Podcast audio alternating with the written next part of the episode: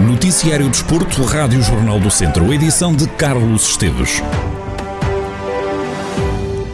Foi adiada a São Silvestre de São Pedro do Sul. Na oitava edição da prova ia acontecer a 26 de dezembro, um dia depois do Natal, mas vai agora acontecer a 22 de março do próximo ano. O município decidiu adiar a prova devido à evolução da pandemia nestes últimos dias e à imposição de novas medidas decretadas pelo governo, nomeadamente o facto de ser obrigatório testar a Covid-19 para participar em eventos desta natureza. Quem já se inscreveu mantém válida a inscrição para a nova data. Quem se inscreveu e não puder correr a São Silvestre em março, então a inscrição fica válida para a nona edição, que vai acontecer em dezembro do próximo ano.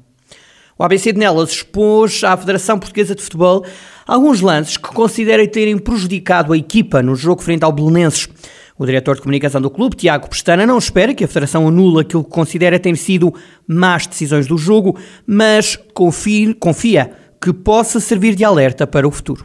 Nós fizemos uma contestação no Score, que é a plataforma da Federação Portuguesa de Futebol, onde se faz as fichas de jogo e que tem espaços próprios para contestar lances em específico. Com essa exposição, eh, espera o quê? A Federação depois responde, é isso? Supostamente apresenta, apresentamos uma contestação com o objetivo de nos darem alguma satisfação. Sabemos que é muito difícil, por exemplo, tirarem o vermelho ao Nilton ou tirarem o amarelo ao Padeiro. É só para ficar marcado, porque isto é uma situação já recorrente e se ficarmos calados, ainda por cima com provas, é, é algo que se vai continuar a repetir. Tendo provas, vamos mais na esperança de evitar que estas situações voltem a acontecer, principalmente connosco, mas também com os outros clubes, porque há clubes que estão nisto porque trabalham e porque merecem, e há outros que parece que só por terem o, nome que têm e o clube ter a história que tem, que não precisam de ter tanto empenho, de ter tanto trabalho, porque vão ter sempre ajuda feitos. Em causa estão sobretudo dois lances no jogo frente ao Clube da Cruz de Cristo.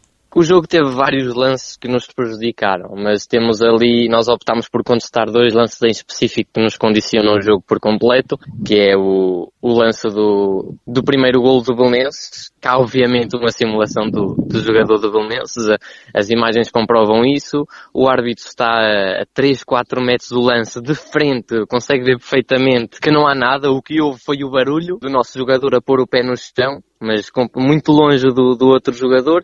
Esse lance a cada dá um livro perigoso para o Menense, que acaba por dar gol, e dá também um amarelo para o, para o, nosso jogador, para o Rafael Carvalho, que mais tarde, na segunda parte, acaba por ver o segundo amarelo e é expulso. O segundo lance que, que optámos também por contestar foi o vermelho ao nosso guarda-redes. Neste lance, não há motivo para vermelho, o, o jogador eh, não ia conseguir chegar à bola, ele avançou muito a bola, e para além disso nós tínhamos ainda três jogadores a defender a baliza. Acho que o próprio árbitro também não entendeu a decisão, porque nota-se que há ali um momento de indecisão dele. Tiago Pestana, diretor de comunicação do ABC de Nelas, e a exposição feita na plataforma da Federação Portuguesa de Futebol de lances que o clube nelense considera ter, considera terem condicionado o jogo do ABC frente ao Belenenses. Agora o futebol, o Lusitano Vilmoinhos acabou a série centro da divisão de honra em primeiro lugar. Para isso, os trambelos tiveram que derrotar o Penalva do Castelo por duas bolas a zero. A vitória do Lusitano e a derrota do Penalva afastou os penalvenses da fase de apuramento de campeão distrital. No final do encontro, o treinador do Lusitano, Sérgio Fonseca, admitiu que os trambelos entraram mal no jogo, mas defende que a vitória do clube de Vilmoinhos é justa. Acho que nós não entramos muito bem no jogo, o Penalva entrou melhor, tivemos um pouco apáticos, houve ali, houve ali falta de pressão em determinadas zonas do campo e isso permitiu que, que o Penalba, que é uma equipa bem trabalhada, com, com, com jogadores com qualidade, em que nós, deixando esse espaço para eles explorarem, causaram-nos causaram -nos ali alguns dissabores. Entraram melhores durante a primeira parte. Na segunda parte, nós ao, ao intervalo corrigimos, mudámos um pouquinho aquilo que era a nossa abordagem ao, jogo, a ideia foi subirmos mais linhas, apertarmos, condicionarmos mais e as coisas eh, melhoraram, melhoraram significativamente e, e, acho que acabamos por chegar ao golo, depois de dessas oportunidades ainda tivemos mais algumas para dilatar o marcador, eh, mas acho que no final eh, acho que a vitória é justa e, e claramente que o Penalba foi melhor do que nós na primeira parte e na segunda parte nós retificámos isso. Já olhar para a próxima fase, que vai decidir quem é o campeão distrital, Sérgio Fonseca garante que vêm jogos muito disputados. É um campeonato extremamente competitivo, com muitas equipas já com muita qualidade e ainda algumas delas a apetrecharem-se no sentido de lutar por aquilo que é o, o objetivo que será, que será sempre de, de, de atingir, portanto, o, o, Campeonato Nacional. Por isso, muito trabalho. Espera-nos muito trabalho daqui até ao final da época, com certeza. E para enfrentar a próxima fase, o treinador do Lusitano admite que precisa de reforços no plantel. Dentro daquilo que, são, que é o contexto do clube, eh, provavelmente teremos que fazer um ou outro ajuste, estamos a tentar ver dessas possibilidades. Agora, esperamos sim um campeonato muito difícil, muito exigente e os jogadores estão mentalizados disso, porque este campeonato, agora com este novo formato, acho que vai ser o campeonato mais competitivo dos últimos anos da Associação de Futebol de Viseu. Eh, vamos, vamos também, vamos à luta, por assim dizer, eh, e vamos, vamos ver o que é que o futuro nos reserva. Sérgio Fonseca, treinador do Lusitano de Vilmoinhos, no final do jogo que deu a vitória ao Lusitano sobre o Penalva por duas bolas a zero. O triunfo ajudou a confirmar a vitória na Série Centro e a passagem à próxima fase em primeiro lugar.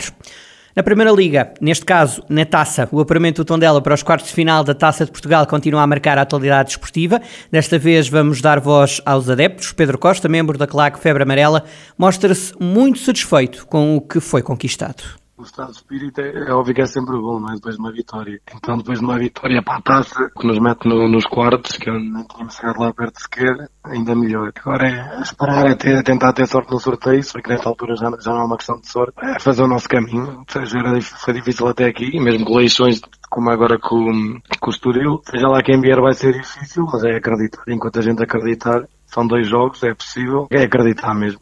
Ouvimos também Diogo Peixoto, outro membro da claque do Tondela, que considera ter visto no estádio João Cardoso um jogo histórico entre Tondela e Estoril. Foi uma, uma grande exibição, principalmente na segunda parte. Na segunda parte dominámos completamente o jogo e foi um, um jogo completamente histórico. A perder um zero, virar o jogo contra uma grande equipa que é o Estoril, a fazer uma boa época, sempre, é sempre muito bom. E é claro que estamos muito contentes por, eh, por voltar a a estar na taça e estar nos quartos de final pela primeira vez. E agora, nos quartos de final, o adepto do Tondela garante que o clube está pronto para encontrar qualquer adversário. O respectivo calho sempre o mais fácil, não é? Que, que seja um a nível mais, mais equilibrado. Agora, venha o que vier, se tiver que vir um Porto, estamos cá para o receber e para, para o deitar abaixo. Se tiver que vir um Sporting, é, é taça. Isto é taça. É, não, não, não podemos comparar jogos do campeonato para a taça, porque já vimos equipas, por exemplo, da, do CNS a, a deitarem abaixo equipas da, da Primeira Liga, por isso estamos prontos para tudo. E vê o tom dela talhado para eliminar, isto é, há aquelas equipas que estão muito bem com, com os jogos de mata-mata. O, o, o, Diogo vê isso no tom dela? Vejo, claro que sim. Nós temos a, a garra suficiente para, para jogar um jogo mata-mata, como fizemos ontem. Diogo Peixoto, adepto do Tondela e membro da claque Febre Amarela e a felicidade por ver o clube do coração nos quartos de final da Taça de Portugal. Entretanto, começa a compor-se o lote de equipas que se apuraram para os quartos de final da Taça. Além do Tondela, já tem lugar garantido na próxima fase o Portimonense, o Lessa, o Sporting e o Mafra. Esta quinta-feira completa-se o quadro dos apurados. Amanhã, no jornal das nove e meia da manhã, damos-lhe conta de todos os clubes apurados para a próxima fase da Taça de Portugal. Em Espanha, João Félix voltou a marcar quase dois meses depois. Apesar de ter feito o primeiro gol do jogo do Atlético Madrid frente ao Granada, a equipa madrilena perdeu o encontro. Félix faturou logo aos dois minutos, mas não foi suficiente para evitar a derrota. Neste jogo destaca ainda para um gol anulado ao internacional português. Félix marcou, mas o gol foi procedido de falta. Seria 2-1 para o Atlético. A equipa de Madrid viria a sofrer na segunda parte e acabou por perder o jogo. O gol de ontem foi o segundo marcado esta época pelo avançado natural de Viseu. O outro foi em finais de outubro contra o Betis de Sevilha. No handball, o sorteio dos oitavos de final da Taça ditou que a São Joanense é adversária do Académico de Viseu. A equipa de Rafael Ribeiro vai jogar em casa e defronta uma equipa de primeira divisão. Na primeira reação ao sorteio, o treinador do Académico diz que os vizinhos têm hipóteses de sonhar seguir em frente na Taça. Pois a partir do momento em que sai uma equipa uh, que é de primeira divisão, e as pessoas não se podem esquecer disso, a responsabilidade e o favoritismo, como se costuma dizer, está na equipa da São Joanense porque é uma equipa de primeira divisão e nós não.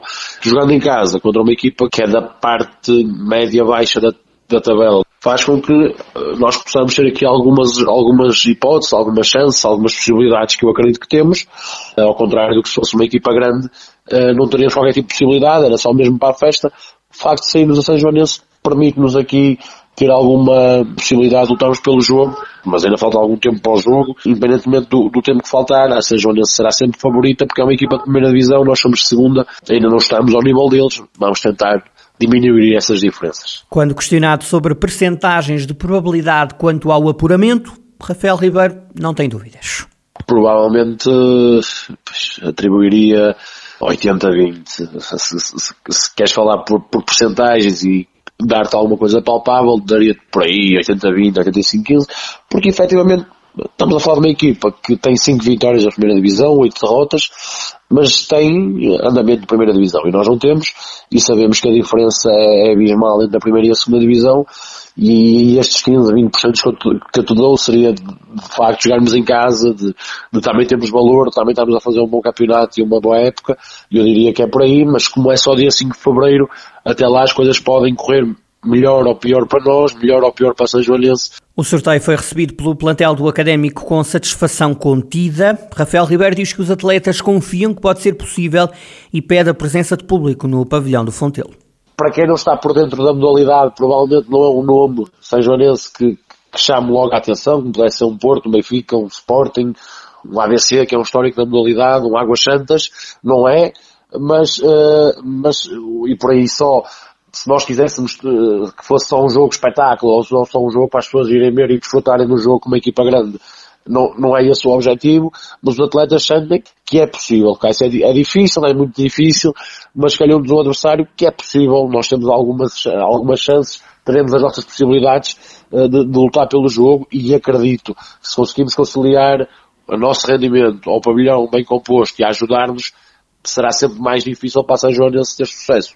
Rafael Ribeiro, treinador da equipa de handball do Académico de Viseu, que não perspectiva uma gestão do esforço no plantel e promete apostar tudo na possibilidade de seguir em frente na taça. A São Joanense está no caminho do Académico de Viseu. O sorteio dos oitavos de final, para além do Académico São Joanense, ditou também um Povo a Benfica, um Gaia Águas Santas, FAF Madeira Sade, Santana contra o Belenenses ou Vitória de Setúbal, um São Bernardo Maia, um 1 de dezembro ou Sporting contra o ABC e um Chico Handball Futebol Clube do Porto.